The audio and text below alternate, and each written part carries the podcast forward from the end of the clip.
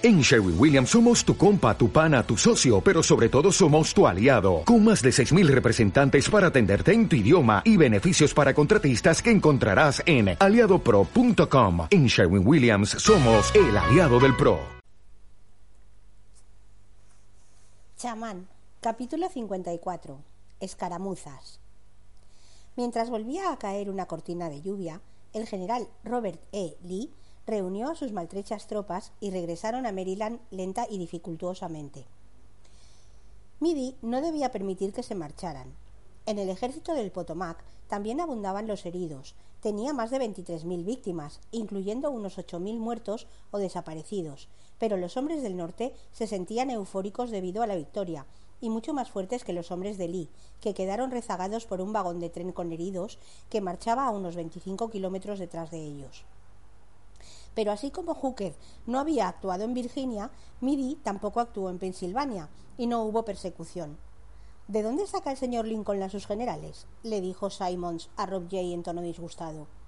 Pero si la demora frustraba a los coroneles, los soldados de las tropas se alegraron de descansar y recuperarse, y tal vez de escribir a casa con la extraordinaria noticia de que aún estaban vivos. Ordway encontró a Lewis Robinson en una de las granjas hospital. Le habrían amputado el pie derecho diez centímetros por encima del tobillo. Estaba delgado y pálido, pero por lo demás parecía gozar de buena salud. Roger le examinó el muñón y le dijo que estaba cicatrizando muy bien y que el médico que le había amputado el pie había hecho un buen trabajo. Era evidente que Robinson se sentía feliz de haber quedado fuera de la guerra. En sus ojos había una sensación de alivio tan profunda que era casi palpable. Tuvo la impresión de que Robinson había estado predestinado a quedar herido, porque había temido la posibilidad de que ocurriera. Le llevó al joven su corneta soprano, algunos lápices y papel, y pensó que se encontraría bien porque no hace falta tener dos pies para componer música o tocar la corneta. Tanto Ordway como Wilcox fueron ascendidos al rango al rango de sargento, fueron varios los hombres ascendidos, ya que Simons debía llenar el cuadro de organización del regimiento con los supervivientes, distribuyendo entre ellos los cargos que habían ostentado los caídos. El 131 de Indiana había sufrido un 18% de bajas, que era poco comparado con otros regimientos. Uno de Minnesota había perdido el 86% de sus hombres. En realidad, ese regimiento y algunos más habían quedado destruidos. Simons y sus oficiales pasaron varios días reclutando con éxito supervivientes de los regimientos destruidos, haciendo que las fuerzas del 131 ascendieran a 771 hombres. Un poco avergonzado, el coronel le comunicó a Rob Jay que había encontrado un médico castrense. El doctor Garner Coppermis había servido como capitán en una de las unidades disueltas de Pensilvania, y Simons lo había convencido de que se uniera a su regimiento ofreciéndole un ascenso. Se había graduado en una facultad de medicina de Filadelfia y tenía dos años de experiencia en el combate. Doctor Cole, si usted no fuera un civil, yo lo habría convertido en médico jefe del regimiento en un minuto, le confió Simons, pero ese cargo necesita un oficial. ¿Comprende que el comandante Coppermis será su superior, que él organizará las cosas? Robier le aseguró que lo comprendía. Para Robier era una guerra complicada, hecha por una nación complicada se enteró por los periódicos de que se había producido un disturbio racial en Nueva York debido al resentimiento creado por el primer listado de nombres para el refuerzo militar. Una multitud de más de 50.000 hombres, la mayoría trabajadores irlandeses católicos, había pendido fuego a la oficina de reclutamiento, a las oficinas del New York Tribune y a un orfanato de negros en el que afortunadamente no había niños en ese momento. Al parecer, culpaban a los negros del estallido de la guerra e invadieron las calles golpeando y asaltando a todas las personas negras que encontraban a su paso, y estuvieron varios días asesinando y linchando negros hasta que los disturbios fueron sofocados por las tropas federales recién llegadas de combatir a los sudistas en Gettysburg. La noticia desalentó a Rob Jay, los protestantes nativos aborrecían y optimían a católicos e inmigrantes, y los católicos e inmigrantes despreciaban y asesinaban a los negros, como si cada grupo viviera de su odio y necesitara el alimento que proporcionaba el tuétano de alguien más débil. Cuando se preparaba para convertirse en ciudadano norteamericano, Robier había estudiado la Constitución de Estados Unidos y se había sentido maravillado por sus disposiciones. Ahora se daba cuenta de que el genio de aquellos que habían redactado la Constitución consistía en prevenir la debilidad del carácter del hombre y la presencia constante del mal en el mundo, y convertir la libertad individual en la realidad legal a la que el país tenía que volver una y otra vez. Estaba fascinado por lo que hacía que los hombres se odiaran mutuamente y estudió a Lanny Norway como si el sargento cojo fuera un microbio en el microscopio. Si no hubiera sido porque Orway vomitaba odio de vez en cuando como un hervidor rebosante, si no hubiera sido porque Robier sabía que un crimen espantoso e impune se había cometido una década antes en sus bosques de Illinois, habría considerado a Orway uno de los jóvenes más agradables del regimiento. Ahora veía que el camillero alcanzaba su plenitud, tal vez porque las experiencias que había vivido en el ejército representaban más éxito del que jamás había obtenido. En todo el regimiento reinaba una atmósfera de triunfo. La banda del regimiento 131 de Indiana mostraba, dinamismo y vitalidad mientras recorría los hospitales dando conciertos a los heridos. El nuevo intérprete de tuba no era tan bueno como Tad Bushman, pero los músicos tocaban con orgullo porque durante la batalla habían demostrado su valía. Hemos pasado las peores cosas juntos, anunció Wilcox en tono solemne una noche que había bebido demasiado, y miró fijamente a Rob con la feroz expresión que le daba el ojo desviado. Entramos y salimos de las fauces de la muerte, zigzagueamos por el valle de las sombras, miramos directamente a los ojos a la terrible criatura, escuchamos el grito rebelde y respondimos. Los hombres se trataban mutuamente con gran ternura, el sargento Orway, el sargento Wilcox e incluso el descuidado cabo Perry fueron premiados porque habían llevado a sus compañeros músicos a recoger a los soldados heridos y a rescatarlo de entre los disparos. La historia de la maratón de Roger con el escalpelo fue relatada en todas las tiendas, y los hombres supieron que él era el responsable del servicio de ambulancia del regimiento. Ahora le sonreían cordialmente cada vez que lo veían, y nadie, nadie mencionaba las letrinas. Esta nueva popularidad le resultaba sumamente agradable. Uno de los soldados de la compañía B, segunda brigada, un hombre llamado Lyon, incluso le llevó un caballo. Lo encontré caminando sin jinete a un lado del camino. Enseguida pensé en usted, doctor, le dijo Lyon mientras le entregaba las riendas. Robier se sintió incómodo, pero encantado ante esa muestra de afecto. En realidad, el caballo no era gran cosa, solo un castrado flaco y de lomo hundido. Quizás había pertenecido a un soldado rebelde muerto o herido, porque tanto el animal como la montura manchada de sangre llevaban la marca CSA. El caballo tenía la cabeza y la cola caídas, los ojos apagados y la crin y la cola llena de cardos. Daba la impresión de que tenía gusanos, pero Robier dijo Es un animal maravilloso, no sé cómo agradecérselo, soldado. Calculo que cuarenta y dos dólares sería una cifra justa, respondió Lyon.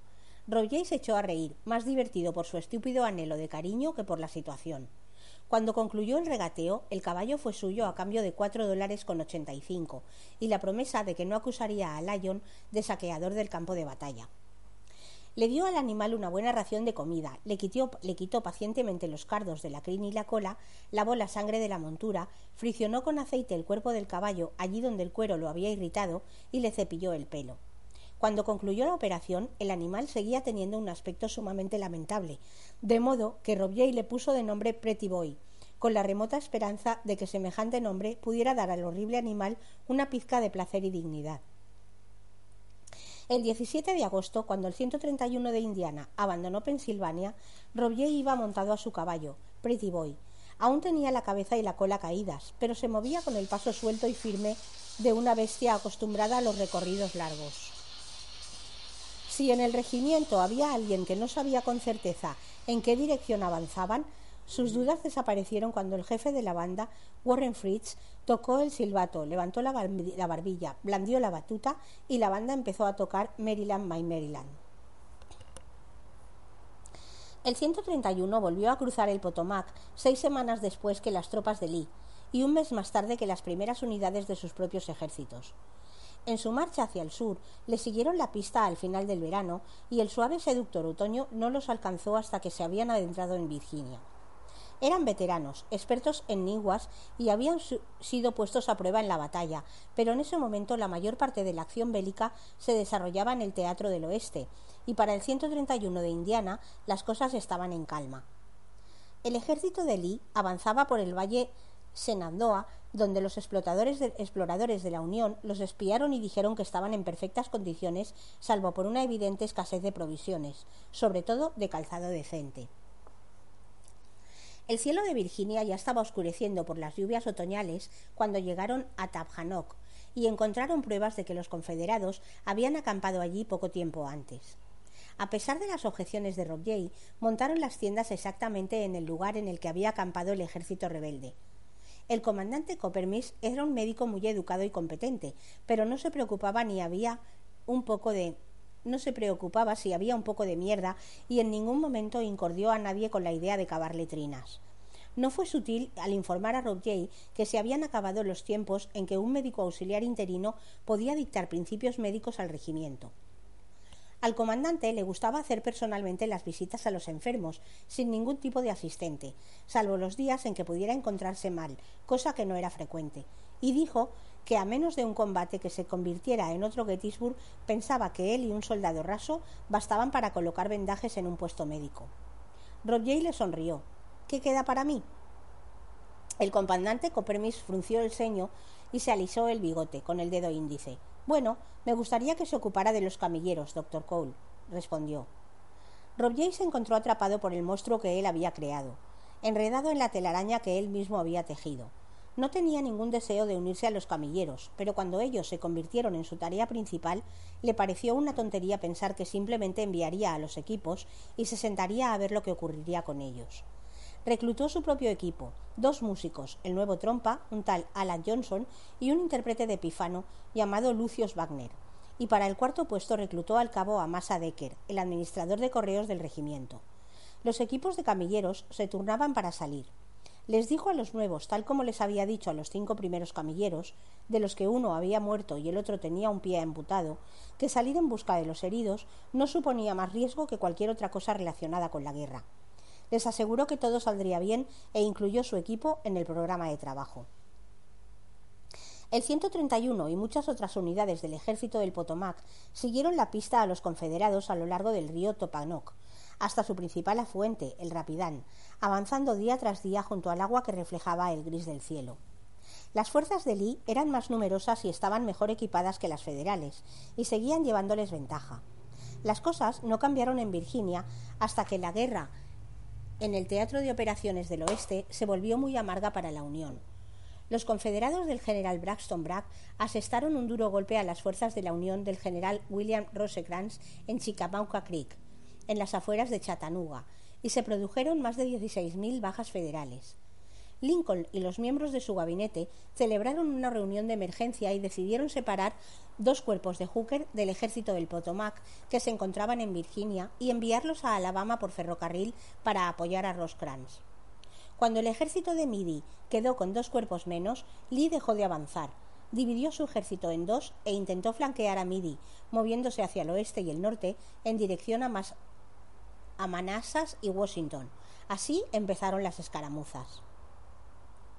Midi tuvo cuidado de quedar entre Lee y Washington, y luego el ejército de la Unión retrocedió dos o tres kilómetros de una sola vez hasta que hubieron cedido unos sesenta kilómetros al ataque del sur, con refriegas esporádicas. Robier observó que cada uno de los camilleros abordaba la tarea de manera distinta. Wilcox iba a buscar a los heridos con tenaz resolución, mientras Orway mostraba una valentía despreocupada. Salía corriendo como un enorme y rápido cangrejo con su paso desigual y trasladaba a la víctima con mucho cuidado, sosteniendo su extremo de la camilla bien alto y firme, y aprovechando la fuerza de sus brazos musculosos para compensar su cojera. Robier tuvo varias semanas para pensar en su primera intervención antes de que ocurriera. Su problema consistía en que tenía tanta imaginación como Robinson, tal vez más, pudo pensar varias formas y circunstancias en la que resultaba herido. En su tienda, a la luz de la lámpara, hizo una serie de dibujos para su diario, enseñándole al equipo de Wilcox a salir corriendo. Tres hombres inclinados contra una posible descarga de plomo, el cuarto llevando la camilla delante de él mientras corría, como un frágil escudo le enseñó a Orway a regresar llevando el ángulo derecho trasero de la camilla, los otros tres camilleros con el rostro tenso y asustado, y los delgados labios de Orway curvados en un rictus que era mitad sonrisa y mitad gruñido. Un hombre absolutamente insignificante que por fin había descubierto que servía para algo. Robier se preguntó qué haría Ordway cuando la guerra terminara y no pudiera salir a buscar heridos exponiéndose a los disparos. No hizo dibujos de su equipo, aún no había salido. La primera vez fue el 7 de noviembre. El 119 de Indiana fue enviado al otro lado del Tapajanoc, cerca de un sitio llamado Kelly's Ford. El regimiento cruzó el río a media mañana, pero pronto quedó bloqueado por el intenso fuego enemigo, y al cabo de diez minutos se informó al cuerpo de camilleros que alguien había resultado herido. Robier y sus tres camilleros avanzaron hasta un campo de heno que había a la orilla del río, donde media docena de hombres acurrucados detrás de una pared de piedra cubierta de enredadera disparaban al bosque. Mientras corrían hasta la pared, Robier esperó sentir el mordisco de un proyectil en su carne. El aire estaba demasiado cargado para respirar por la nariz. Fue como si hubiera avanzado gracias a una fuerza bruta y sus miembros parecían moverse lentamente. El soldado había sido alcanzado en el hombro. La bala estaba metida en la carne y era necesario explorar para encontrarla, pero no en medio de los disparos. Robier cogió un vendaje de su mesidón y cubrió la herida, asegurándose de que la hemorragia quedaba controlada. Luego colocaron al soldado en la camilla y regresaron a buen paso. Robier era consciente del amplio blanco que ofrecía su espalda en la parte de atrás de la camilla. Pudo oír cada uno de los disparos y el sonido de las balas que pasaban rasgando las hierbas altas, chocando sólidamente contra la tierra cerca de ellos. Al otro lado de la camilla, Amasa Decker gimió. ¿Te han dado, Robier y jadeó? No. Corrieron arrastrando los pies con su carga a cuestas, deslizándose durante una eternidad hasta llegar a un sitio cubierto en el que el comandante Coppermis había instalado su puesto médico. Cuando entregaron al paciente, el médico jefe, los cuatro camilleros se tendieron sobre la hierba como si fueran truchas recién pescadas.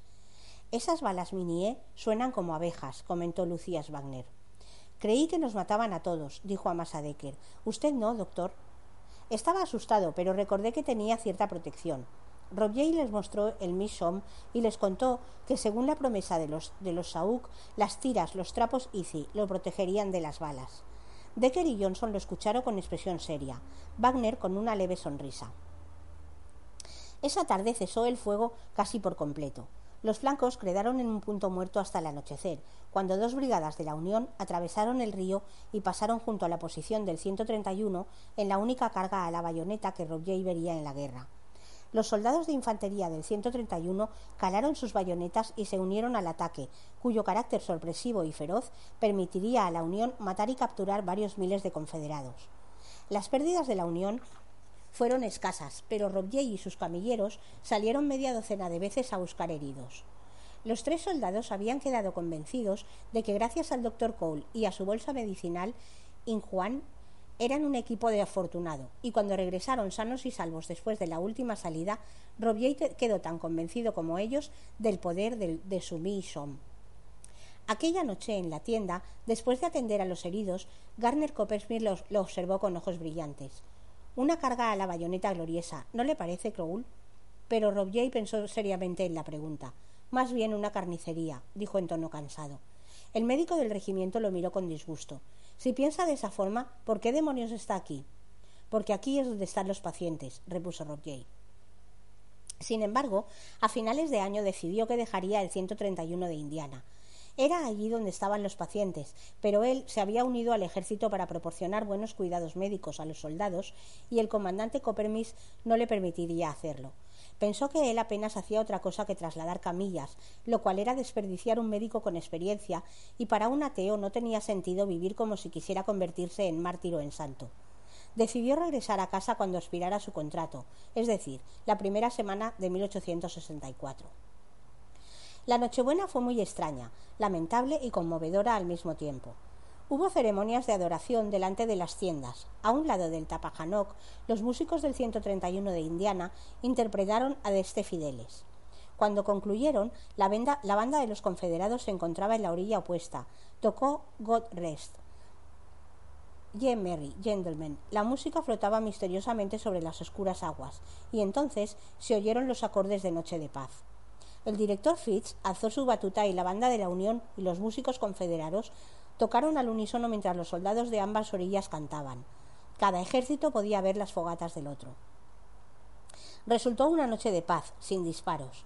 Para cenar no tuvieron aves, pero el ejército les había proporcionado una sopa muy aceptable que contenía algo que podría haber sido carne de vaca, y cada soldado del regimiento recibió un poco de whisky para celebrar, para celebrar la festividad.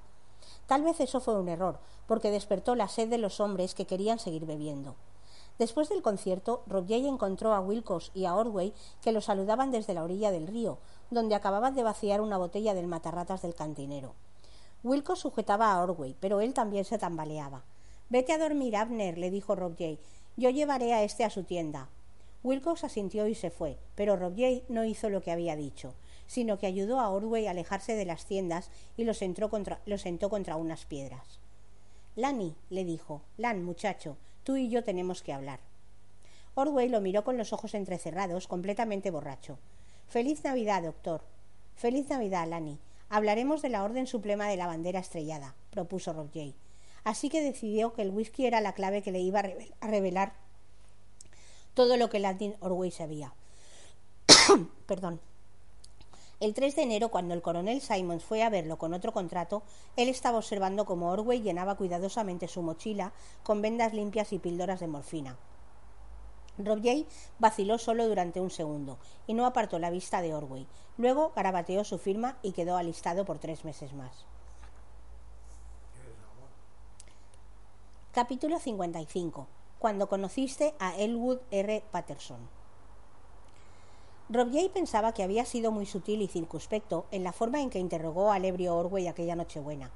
El interrogatorio había confirmado su imagen del hombre y de la osbe.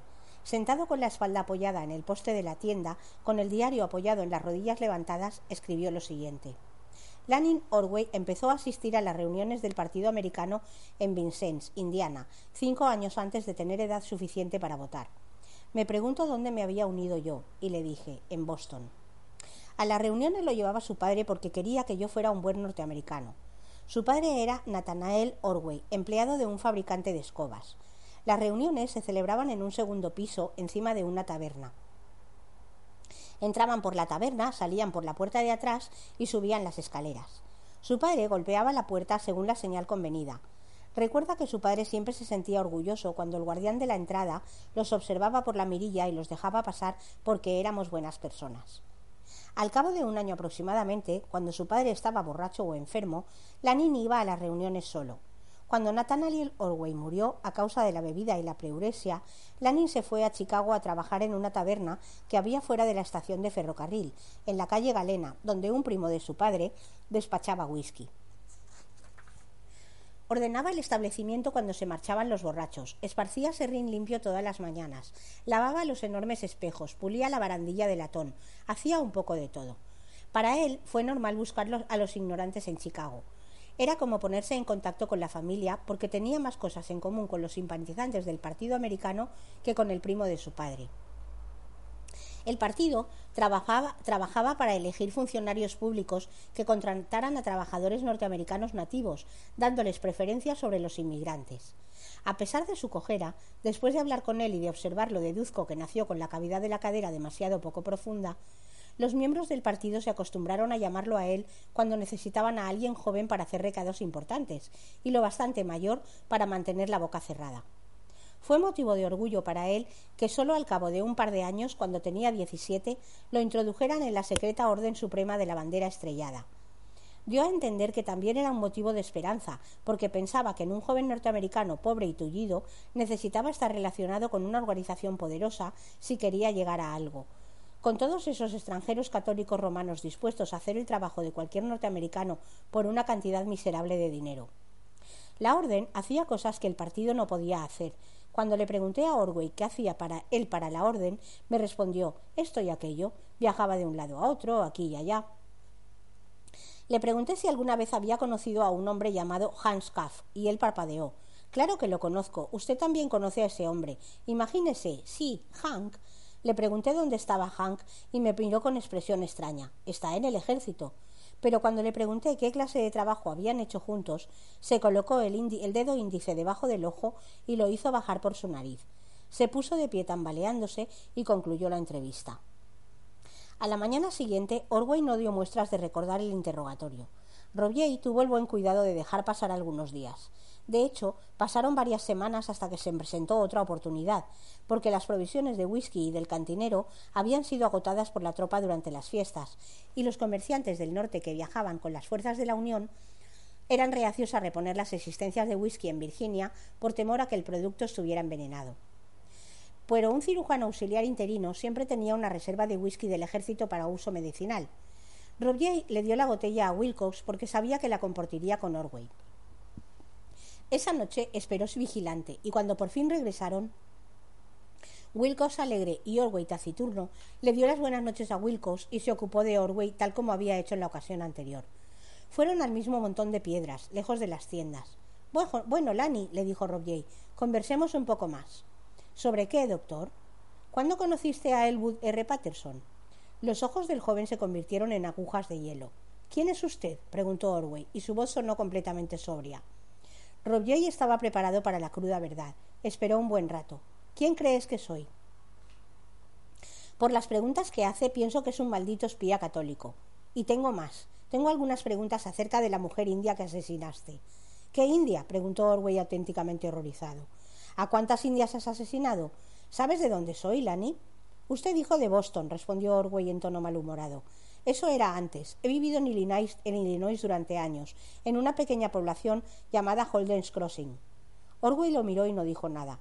La india que fue asesinada era mi amiga. Trabajaba para mí. Se llamaba Maguaigua, por si no lo sabías. Fue violada y asesinada en mi bosque, en mi granja. ¿La india? Dios mío, apártese de mi vista, loco desgraciado. No sé de qué me está hablando. Se lo advierto. Si es inteligente, si sabe lo que le conviene para proteger su bienestar, espío hijo de puta, olvide todo lo que cree saber sobre Elwood R. Patterson. Le espetó Orway. Pasó junto a Rob tambaleándose y se perdió en la oscuridad con tanta rapidez como si le estuvieran disparando. Al día, al día siguiente, Rob no le quitó los ojos de encima sin que se notara que lo estaba vigilando. Le vio preparar a su equipo de camilleros e inspeccionar sus mochilas y le oyó advertirles que debían ser muy cuidadosos con el uso de las pastillas de morfina hasta que el ejército les proporcionara más, porque el regimiento ya había agotado sus provisiones. Tenía que reconocer que Lanny Norway se había convertido en un buen y eficaz sargento del cuerpo de ambulancias. Por la tarde vio a Orway en su tienda afanándose sobre un papel, con la pluma en la mano. Pasó así varias horas. Después del toque de retreta, Orwell llevó el sobre a la tienda que hacía veces de correo. Robier se detuvo y entró en la oficina de correos. Esta mañana encontré a un cantinero que tenía un queso fantástico, le comentó a Amasa Decker. Te he dejado un trozo en tu tienda. Gracias, doctor, es muy amable, respondió Decker encantado. Tengo que cuidar a mis camilleros, ¿no? Será mejor que vayas y te lo comas antes de que otro lo encuentre. Me lo pasaré bien haciendo de cartero mientras tú no estás. No tuvo que hacer nada más. Inmediatamente después de que Decker se marchara, Robier se acercó a la caja de la correspondencia que debía ser enviada. Solo le llevó unos minutos encontrar el sobre y deslizarlo dentro de su maison. No lo abrió hasta que se encontró a solas en la intimidad de su tienda. La carta iba dirigida al reverendo David Goodnow, calle Bridgeton 237, Chicago, Illinois. Estimado señor Goodnow, Lanning Orway, estoy en el 131, Indiana, si se acuerda. Aquí hay un hombre que hace preguntas, un tal doctor Robert Cole. Quiere saber sobre Henry. Habla raro, lo estuve observando. Quiere saber de L. Wood Patson. Me dijo que violamos y matamos a esa chica Injun, esa vez en Illinois. En cierto modo me ocupo de él, pero uso la cabeza y se lo cuento para que averigüe cómo se enteró de nosotros. Soy sargento. Cuando acabe la guerra volveré a trabajar para la orden. Lanning Orway. Capítulo 56. Al otro lado del Tapajanoc. Robier era perfectamente consciente de que en medio de una guerra con las armas a disposición de cualquiera y siendo el asesinato a gran escala un fenómeno normal, surgirían muchas formas y oportunidades para un asesino experto que estaba decidido a ocuparse de él. Durante cuatro días intentó saber qué tenía a sus espaldas y durante cinco noches durmió poco o no durmió. Se quedaba despierto pensando cómo lo intentaría Orway decidió que si estuviera en el lugar de Orway y con su temperamento, esperaría hasta que ambos estuvieran participando en una ruidosa escaramuza en la que se produjeran muchos disparos. Por otra parte, no tenía idea de si Orway era de los que llevaban cuchillo. Si Robier aparecía acuchillado o con el pescuezo cortado, después de una larga y oscura noche en la que cualquier retén asustado habría pensado que cada sombra correspondía a un confederado infiltrado, su muerte no resultaría sorprendente y no se realizaría ninguna investigación. Esta situación cambió el 19 de enero, cuando la compañía B de la segunda brigada fue enviada al otro lado del Tapajanoc, en lo que se suponía que debía ser una rápida exploración y una veloz retirada. Pero la cosa no fue así. La compañía de infantería encontró posiciones de los confederados donde no había imaginado y quedó inmovilizada por el fuego enemigo en un lugar sin protección. Volvía a repetirse la situación en la que todo el regimiento se había encontrado unas semanas antes, pero en lugar de 700 hombres con la bayoneta calada, cargando al otro lado del río para arreglar la situación, aquí no hubo apoyo del ejército del Potomac. Los 107 hombres se quedaron donde estaban y soportaron el fuego durante todo el día, devolviéndolo lo mejor que podían. Cuando cayó la noche, volvieron a cruzar el río a toda velocidad, llevando consigo cuatro muertos y siete heridos. La primera persona que trasladaron a la tienda que hacía las veces de hospital fue Lanin Orway. Los hombres del equipo de Orway dijeron que había sido herido exactamente antes del anochecer. Había metido la mano en el bolsillo de su chaqueta para coger la galleta dura y el trozo de cerdo frito que había guardado esa mañana, cuando dos balas Minier lo alcanzaron en rápida sucesión. Una de las balas le había arrancado un fragmento de la pared abdominal y ahora le sobresalía un trozo de abdomen grisáceo y empezó a empujarlo hacia adentro, pensando que cerraría la herida, pero enseguida vio varias cosas más y reconoció que no podía hacer nada para salvar a Orway. La segunda herida era perforante y había causado demasiado daño interno al intestino o al estómago, o tal vez a ambos. Sabía que si abría el vientre encontraría la sangre encharcada en la cavidad abdominal. El rostro seco de Orway estaba blanco como la leche. ¿Quieres algo, Lani? le preguntó Rob suavemente. Orway movió los labios, clavó sus ojos en los de Rob Jay y cierta expresión de serenidad que éste había visto con anterioridad en los moribundos le indicó que estaba consciente. Agua. Era lo peor que se le podía dar a un hombre que había recibido un disparo en el vientre, pero Rob Jay sabía que no tenía importancia. Cogió dos pastillas de morfina de su Mission y se las dio a Orway con un buen trago de agua. Casi al instante, Orway vomitó sangre. ¿Quieres un sacerdote? le preguntó Rob Jay mientras intentaba poner todo en orden.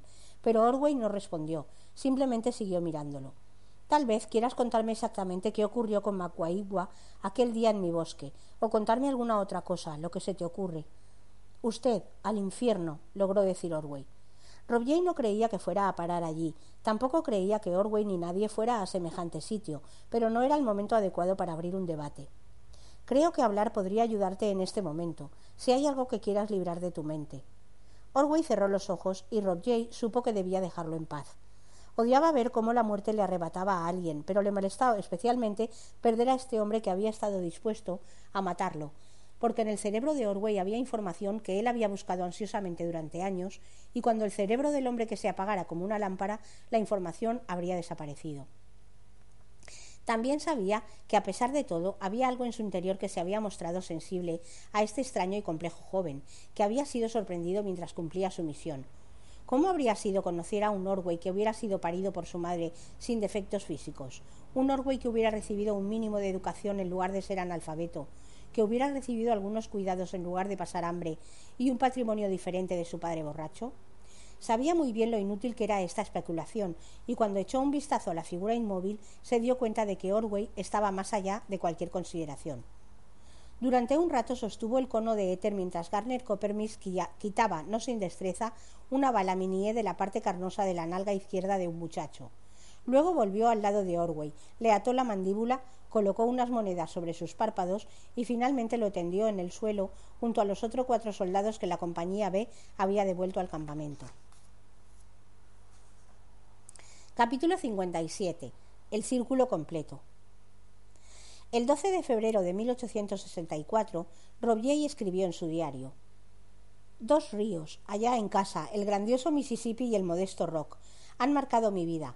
Ahora, en Virginia, he llegado a conocer muy bien otro par de esparejo de ríos en los que he presenciado repetidas matanzas, el Tapajanoc y el Rapidán.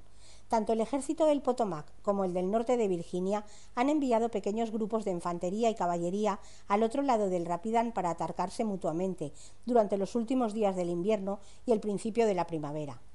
Con la misma naturalidad con que cruza el rock en los viejos tiempos para visitar a un vecino enfermo o traer un niño al mundo, ahora acompaño a las tropas a cruzar el Rapidan de diversas formas, montado sobre Pretty Boy, chapoteando en los vados poco profundos o navegando por corrientes caudalosas en barcos o balsas. Este invierno no ha habido grandes batallas con miles de muertos, pero me he acostumbrado a ver docenas de cuerpos o uno. Hay algo infinitamente más, más trágico en un solo hombre muerto que en un campo lleno de cadáveres. He aprendido, en cierto modo, a no fijarme en los sanos ni en los muertos y a concentrarme en los heridos, a salir a buscar estúpidos y malditos jóvenes que las más de las veces caen por los disparos de otros estúpidos y malditos jóvenes. Los soldados de ambos ejércitos se habían acostumbrado a pinchar en sus tropas trozos de papel con su nombre y su dirección, con la esperanza de que sus seres queridos fueran notificados en caso de que ellos se convirtieran en bajas. Ni Robier ni los tres camilleros de su equipo se molestaban en ponerse el papel de identificación. Ahora salían sin ningún temor, porque Amasa Decker, Alan Johnson y Lucías Wagner estaban convencidos de que la medicina de Macuaigua los protegía realmente, y Robier se había permitido contagiarse de esa convicción. Era como si, en cierto modo, el Misom generara una fuerza que desviaba todas las balas, convirtiendo el cuerpo de todos ellos en algo intocable. A veces parecía que siempre había habido guerra y que continuaría eternamente. Sin embargo, Robier veía algunos cambios. Un día, en un ejemplar hecho girones del Baltimore American, leyó que todos los varones blancos del sur, en edades comprendidas entre los 17 y los 50 años, habían sido reclutados para prestar servicios en el ejército confederado. Esto significaba que a partir de ese momento cada baja del ejército confederado sería, sería irreempazable y su ejército cada vez más reducido. Robier veía con sus propios ojos que los soldados confederados muertos y prisioneros llevaban el uniforme raído y un calzado lamentable. Su pregunta con desesperación si Alex estaba vivo y alimentando y alimentado, vestido y calzado. El coronel Simons anunció que muy pronto el 131 de Indiana recibiría una partida de carabinas Sharps equipadas con recámara que permitirían el tiro rápido y al parecer a eso conducía la guerra, a un norte que fabricaba mejores armas, municiones y barcos, y a un sur que luchaba cada vez con menos hombres y que sufría la escasez de todo lo que podía producirse en una fábrica. El problema consistía en que los confederados no parecían darse cuenta de que se movían con una terrible desventaja industrial y combatían con una fiereza que hacía pensar que la guerra no terminaría pronto. Un día de finales de febrero, los cuatro camilleros tuvieron que asistir a un sitio en el que un capitán llamado Tenny, comandante de la compañía A de la primera brigada, estaba tendido fumando estoicamente un puro después de que una bala le destrozara la espinilla. Robier vio que no tenía sentido colocarle una tablilla, porque la bala había arrancado varios centímetros de tibia y peroné, y la pierna tendría que ser amputada entre el tobillo y la rodilla. Cuando fue a coger una banda del Mishom, se dio cuenta de que no lo había llevado consigo. Sintió que se le revolvía el estómago y supo exactamente dónde lo había dejado, encima de la hierba, en la entrada de la tienda donde estaba instalado el hospital. Los otros también lo recordaron. Robier cogió el cinturón de cuero que llevaba puesto Alan Johnson y lo utilizó para hacer un torniquete. Luego cargaron al capitán en la camilla y se lo llevaron casi en estado de embriaguez. Santo cielo, decía Lucius Wagner.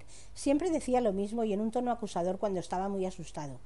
Ahora lo susurró una y otra vez hasta que resultó molesto, pero nadie se quejó ni le dijo que se callara, porque estaban demasiado ocupados imaginando el doloroso impacto de las balas en sus cuerpos, tan cruel y repentinamente desprovistos de magia. El traslado fue más lento y desesperante que el primero de todos los que habían hecho. Hubo varios disparos, pero a los camilleros no les ocurrió nada. Finalmente llegaron a la tienda que albergaba el hospital y después de entregarle el paciente a Coppermis, Amasa Decker cogió el mission del suelo y lo arrojó a las manos de Rob Jay. Póngaselo rápido, le dijo, y Rob Jay obedeció. Los tres camilleros se consultaron con expresión sombría, aliviados, y se pusieron de acuerdo en compartir la responsabilidad de comprobar que el médico auxiliar interino Cole se colgaba la bolsa de las medicinas todas las mañanas nada más levantarse. Robier se alegró de llevar el Misom dos mañanas más tarde, cuando el 131 de Indiana, a 800 metros del punto en el que el Rapidan se une al río más grande, giró en una curva del camino y literalmente se topó con los rostros desconcertados de una brigada de soldados de uniforme gris. Los hombres de ambos grupos empezaron a disparar inmediatamente, algunos a muy corta distancia. El aire se llenó de maldiciones, gritos, estampidos de mosquete y aullidos de los que caían heridos. Luego las filas delanteras se fundieron entre sí y los oficiales atacaron con la espada o dispararon las armas pequeñas mientras los soldados blandían los rifles como si fueran palos o usaban los puños, las uñas o los dientes porque no tenían tiempo para volver a cargar las armas.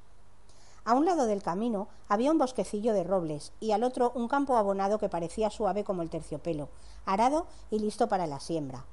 Algunos hombres de ambos ejércitos se refugiaron detrás de los árboles que había al lado del camino, pero el grueso se dispersó, estropeando la perfección del campo abonado. Se dispararon mutuamente desde una línea de ataque desordenada y desigual. Cuando se producía una escaramuza, Robier se quedaba generalmente en la retaguardia, esperando que lo fueran a buscar en caso de necesidad, pero en la confusión de la refriega se encontró luchando con su aterrorizado caballo en el centro mismo de la violencia. El animal se encabritó y luego pareció quebrarse. Robier logró desmontar de un salto mientras el caballo se desplomaba sobre el suelo y quedaba allí tendido, sacudiéndose. En el cuello del color del barro del Pretty Boy había un agujero sin sangre del tamaño de una moneda de cinco centavos, pero de sus hollares ya manaban dos pequeños torrentes rojos. El animal se esforzaba por respirar y en su agonía pateaba el aire espasmódicamente.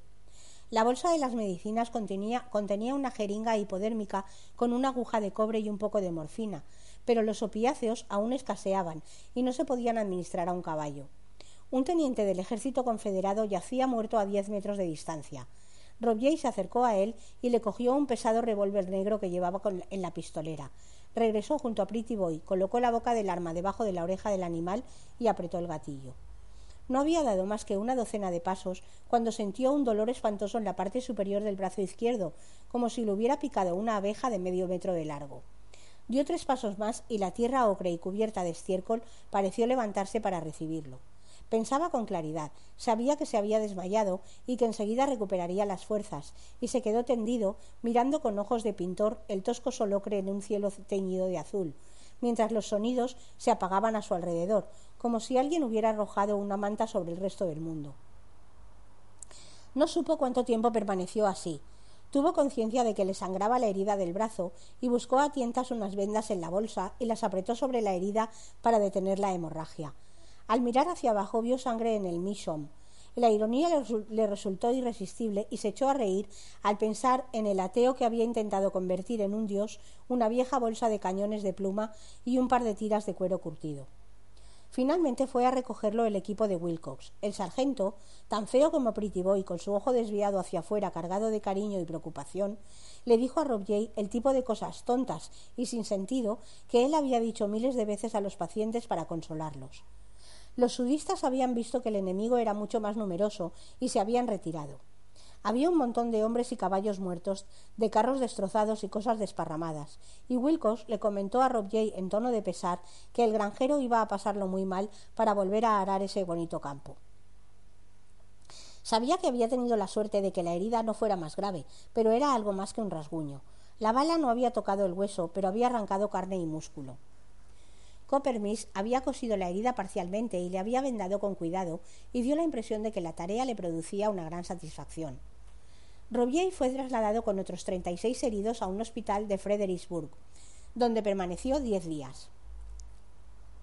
El lugar había sido un depósito y no estaba tan limpio como debía, pero el médico militar responsable, un comandante llamado Sparrow, había ejercido la medicina en Hartford, Connecticut, antes de la guerra. Era un buen profesional. Robier recordó los experimentos que el doctor Milton Ackerson había hecho en Illinois con el ácido clorhídrico, y el doctor Sparrow estuvo de acuerdo en permitirle que de vez en cuando se lavara la herida con una solución, suave de ácido clorhídrico.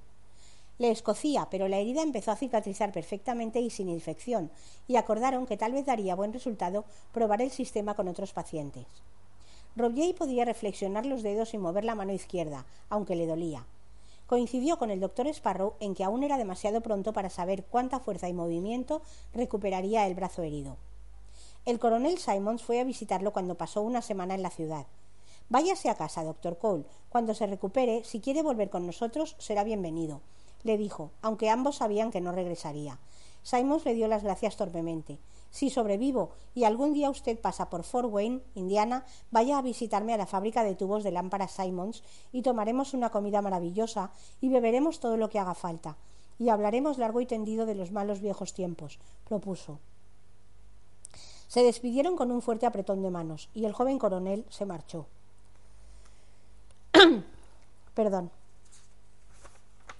Le llevó tres días y medio llegar a casa, con cinco redes de ferrocarril diferente. Empezando por el ferrocarril de Baltimore y Ohio, todos los trenes llevaban retraso y estaban mugrientos y atestados de viajeros con problemas. Llevaba el brazo en cabestrillo, pero no era más que otro civil de mediana edad, y en varias ocasiones tuvo que viajar a pie a lo largo de 80 kilómetros o más en un tren que no dejaba de balancearse. En Cantón, Ohio, esperó mediodía para cambiar de tren y luego compartió un asiento con un tambor llamado Harrison que trabajaba para una gran empresa de cantineros que vendía polvos de tinta en el ejército. El hombre le confió que había oído los disparos de cerca muchas veces. Tenía montones de historias inverosímiles sobre la guerra, condimentadas con los nombres de importantes figuras militares y políticas, y las historias hacían que los kilómetros pasaran más deprisa. En los vagones, atestados y calurosos, la gente se había quedado sin agua. Al igual que los demás, Rob Jay bebió lo que le quedaba en la cantimplora y después pasó sed. Finalmente el tren se detuvo en un apeadero cercano a un campamento del ejército en las afueras de Marion, Ohio, para cargar combustible y coger agua de una pequeña corriente, y los pasajeros bajaron para llenar sus recipientes. Robier estaba entre ellos, pero cuando se arrodilló con su cantimplora, algo que había en la orilla opuesta le llamó la atención y enseguida supo de qué se trataba. Al acercarse se dio cuenta de que efectivamente alguien había arrojado en la corriente vendas usadas, gasas ensangrentadas y otros desechos de hospital. Cuando después de un corto paso paseo descubrió otros vertederos, volvió a tapar su cantimplora y aconsejó a los demás pasajeros que hicieran lo mismo. El revisor dijo que, conseguirían agua buena en Lima, un poco más abajo, y Robier regresó a su asiento cuando el tren reanudó la marcha. Se quedó dormido, a pesar del balanceo del vagón. Al despertar se enteró de que el tren acababa de salir de Lima. Quería coger agua, dijo irritado. No se preocupe, le dijo Harrison. Tengo el termo lleno. Se lo pasó y Robier bebió una buena cantidad. ¿Había mucha gente recogiendo agua en Lima? Preocupó, preguntó mientras le devolvía el termo. Oh, esta no la cogí en Lima. Llené el termo en Marion cuando nos detuvimos a cargar combustible, respondió el vendedor. El hombre se puso pálido cuando Robier le contó lo que había visto en la corriente de agua del Marion. ¿Entonces enfermaremos? No se sabe. Después de Gettysburg, Robier había visto a toda una compañía beber durante cuatro días de una fuente en la que después descubrieron a dos confederados muertos, pero no habían sufrido consecuencias importantes. Se encogió de hombros. No me sorprendería que dentro de unos días los dos tuviéramos diarrea. ¿No podemos tomar algo? Un poco de whisky ayudaría, si pudiéramos conseguirlo. De eso me ocupo yo, le aseguró Harrison, y se marchó a toda prisa en busca del revisor. Cuando regresó, sin duda con el billetero mucho más vacío, llevaba una botella grande con dos tercios de whisky. La bebida era suficientemente fuerte para que surtiera efecto, comentó Rob después de probarla. Cuando se despidieron en Scott South Bend, Indiana, un poco mareados, cada uno estaba convencido de que el otro era un individuo fantástico y se saludaron con un caluroso apretón de manos. Robier llegó a Gary antes de darse cuenta de que no conocía el nombre de pila de Harrison. Llegó a Rock Island a primera hora de la mañana, con la fresca, mientras soplaba el viento desde el río. Se alegró de bajar del tren y caminó por la ciudad con la maleta en la mano sana. Tenía la intención de alquilar un caballo y un cabriolé, pero enseguida se encontró con George Cleburne, quien le dio la mano, le palmeó la espalda e insistió en llevarlo a Holden's Crossing personalmente en su calesa. Cuando Robier atravesó la entrada de la granja, Sara estaba sentándose para tomar el huevo del desayuno y la galleta del día anterior, y lo miró sin decir una palabra y se echó a llorar. Se abrazaron. ¿Estás mal herido? Él le aseguró que no. Estás muy delgado. Le dijo que le prepararía el desayuno, pero él le aseguró que lo tomaría más tarde. Empezó a besarla, y estaba tan ansioso como un niño. Quería hacerle el amor en la mesa o en el suelo, pero ella le dijo que ya era hora de que volvieran a su cama, y él la siguió escaleras arriba. Al llegar a la habitación, ella lo hizo esperar hasta que estuvieron desnudos. Necesito darme un buen baño, dijo él nervioso, pero ella respondió en un susurro que el baño también podía esperar. Todos esos años la enorme fatiga y el dolor de la herida desaparecieron con sus ropas. Se besaron y se exploraron mutuamente con más ansia de la que habían sentido en aquel granero después de casarse durante el gran despertar, porque ahora sabían qué era lo que les había faltado la mano sana de Rob encontró el cuerpo de ella y sus, dos, y sus dedos hablaron por él. Finalmente Sara no pudo mantenerse en pie. Se apoyó en el brazo de Rob y él se encogió de dolor. Sara miró la herida y lo ayudó a volver a poner el brazo en el cabestrillo, y lo hizo tenderse en la cama boca arriba mientras ella se ocupaba de todo. Y cuando hicieron el amor, Robier gritó varias veces, una de ellas porque el brazo le dolía. Se sentía auténticamente contento, no solo de estar junto a su esposa, sino de poder ir al establo a darles manzanas secas a los caballos y ver que ellos lo recordaban, y de encontrarse con Alden, que arreglaba unas vallas y ver la enorme alegría reflejada en el rostro del anciano, y de recorrer el camino corto que cruzaba el bosque hasta el río y detenerse a arrancar las hierbas de la tumba de Magua, y de sentarse con la espalda apoyada en un árbol cerca de donde había estado el hedonoso té, y contemplar las aguas que se deslizaban serenamente sin que nadie llegara desde la otra orilla gritando como los animales ni le disparara. A última hora de la tarde recorrió con Sara el sendero que había entre su casa y la de los Geyer. Lilian también se echó a llorar al verlo y lo besó en la boca. Le dijo que lo último que sabía de Jason era que estaba sano y salvo y que trabajaba como administrador de un enorme hospital que se encontraba a orillas del río James. Estuve muy cerca de allí, comentó Roger, solo a un par de horas de viaje. Lilian asintió. Dios quiera que él también regrese pronto a casa, dijo en tono seco, y no pudo evitar mirar el brazo de Rob Sara no quiso quedarse a cenar, se negaba a compartir a Rob Solo pudo estar a solas con él un par de días, porque al tercero por la mañana se había extendido la noticia de que había regresado y la gente empezó a llegar a su casa, algunos solo para darles la bienvenida, pero muchos más para hacerle girar casualmente la conversación en torno a un fúrungulo en la pierna, una fuerte tos o un dolor de estómago que no se calmaba. El tercer día Sara capituló. Alden ensilló a Bosch y Robier visitó media docena de sus antiguos pacientes. Tobias Barr había abierto un dispensario en Holders Crossing, donde atendía casi todos los miércoles, pero la gente solo iba a verlo en los casos de mayor urgencia, y Robier se encontró con el mismo tipo de problemas que había descubierto al llegar por primera vez a Holders Crossing. Hernias descuidadas, dentaduras cariadas, toses crónicas. Cuando pasó por casa de los Schroeder, les dijo que se sentía aliviado de ver que Gustav no había perdido más dedos trabajando en la granja, lo cual era verdad, aunque lo dijera en tono de broma. Alma le dio café mezclado con achicoria y mandelbrot y lo puso al corriente de las novedades del lugar, algunas de las cuales le entristecieron. Hans Gruber había caído muerto en su campo de trigo en agosto anterior. El corazón, supongo, comentó Gus. Y Susie Gilbert, que siempre insistía en que Roger se quedara a tomar sus pesadas tortas de patata, había muerto durante el parto, hacía un mes. En el pueblo había personas nuevas, familias de Nueva Inglaterra y del estado de Nueva York, y tres familias católicas recién llegadas de Irlanda. Ni siquiera saben hablar su idioma, sentenció Gus, y Rob no pudo ocultar una sonrisa. Por la tarde guió el caballo por el sendero de entrada del convento de San Francisco de Asís, pasando junto a lo que ahora era un respetable rebaño de cabras. Miriam la feroz lo saludó radiante de alegría. Él se sentó en la silla del obispo y le contó lo que había ocurrido. Ella pareció profundamente interesada al oírle hablar de Lanning Ordway y de la carta que éste había escrito al reverendo David Godnow, de Chicago le pidió permiso para copiar el nombre y la dirección de Goodnow. Hay personas que se alegrarán de recibir esta información, le aseguró la Madre Superiora.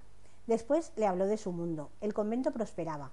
Había cuatro monjas nuevas y dos novicias. Ahora los laicos iban al convento para el culto dominical. Si seguían asistiendo, pronto existiría una iglesia católica.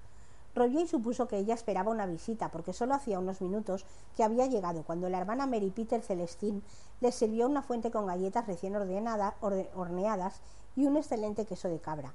Y café de verdad, el primero que probaba después de más de un año con cremosa leche de cabra, de cabra para aclararlo. ¿La cría engordada, reverenda madre? Es fantástico tenerlo otra vez en casa, dijo ella. Se sentía cada vez más fuerte. No se excedía, dormía hasta tarde, comía bien y con placer, se paseaba por la granja. Por la tarde visitaba a unos pocos pacientes. No obstante, tenía que volver a acostumbrarse a la buena vida. Al séptimo día de estar en casa le dolían las piernas, los brazos y la espalda. Se rió y le dijo a Sara que no estaba acostumbrado a dormir en una cama. A primeras horas de la mañana, cuando estaba acostado en la cama, sintió el retortijón de estómago e intentó pasarlo por alto porque no quería levantarse. Finalmente tuvo que hacerlo, y estaba en mitad de la escalera cuando empezó a dar bandazos y a correr, y Sara se despertó. No logró llegar al retrete, se detuvo a un lado del sendero y se agachó entre la maleza como un soldado borracho, gruñendo y gimiendo mientras sus intestinos se vaciaban como en un estallido. Ella lo había seguido hasta fuera y él lamentó que lo viera en ese trance.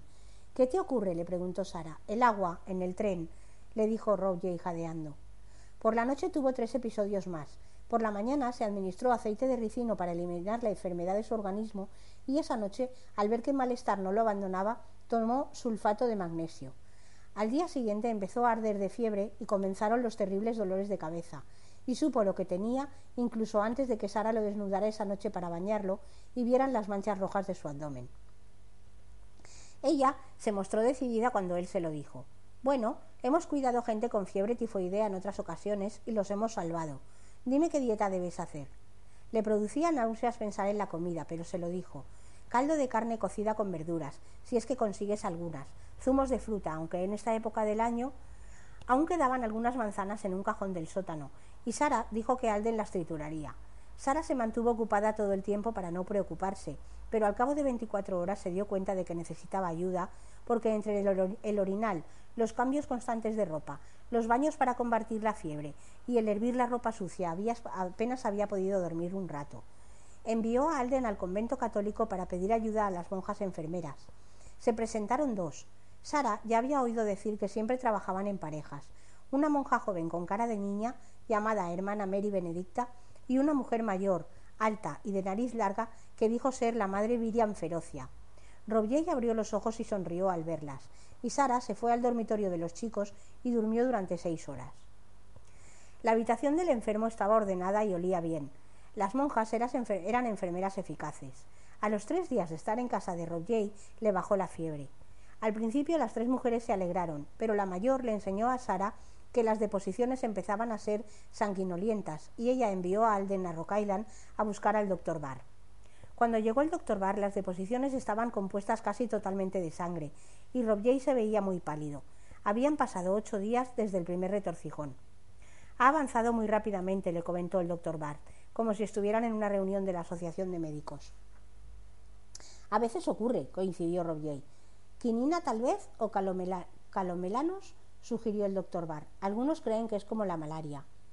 Robier opinó que la quinina y el calomelanos eran inútiles, la fiebre tifoidea no es como la malaria, dijo haciendo un esfuerzo.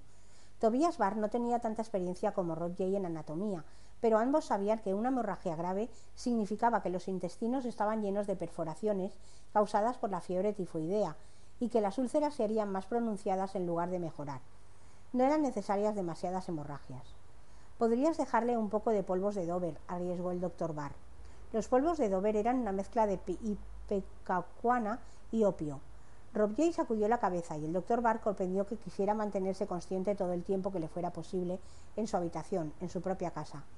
Para el doctor Barr era más fácil que el paciente no supiera nada, así podía dejarle la esperanza dentro de un frasco, con instrucciones de acerca de cuándo tomarla.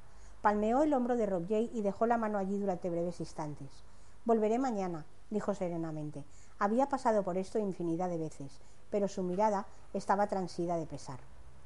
¿No podemos ayudarla en nada más? le preguntó Miriam Ferocia a Sara.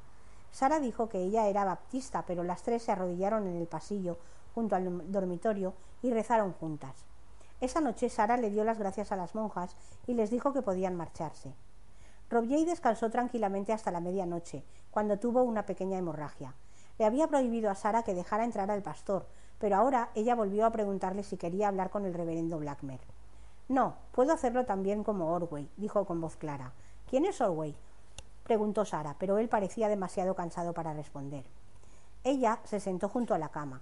Robier enseguida estiró la mano y ella se la cogió, y ambos cayeron en un sueño ligero. Exactamente antes de las dos de la madrugada, ella se despertó y enseguida notó que la mano de él estaba fría. Se quedó sentada a su lado durante un rato y luego se obligó a levantarse. Encendió la lámpara y lavó a Robier por última vez enjugando la última hemorragia que le había arrebatado la vida. Lo afeitó e hizo todo lo que él le había enseñado a hacer por los demás durante todos esos años y lo vistió con el mejor traje. Ahora le quedaba demasiado grande, pero sabía que no importaba. Como buena esposa de un médico, recogió la ropa interior que estaba demasiado manchada de sangre para hervirla y la envolvió en una sábana para quemarla. Luego calentó agua y se preparó un baño en el que él se, en el que se frotó con jabón tosco mientras lloraba. Al despintar el día estaba vestida con ropa limpia y sentada junto a la puerta de la cocina. En cuanto oyó que Alden abría la puerta del establo, salió a buscarlo y le dijo que su esposo había muerto, y le dio un mensaje para llevar a la oficina de telégrafos pidiéndole a su hijo que regresara a casa. Final de la quinta parte.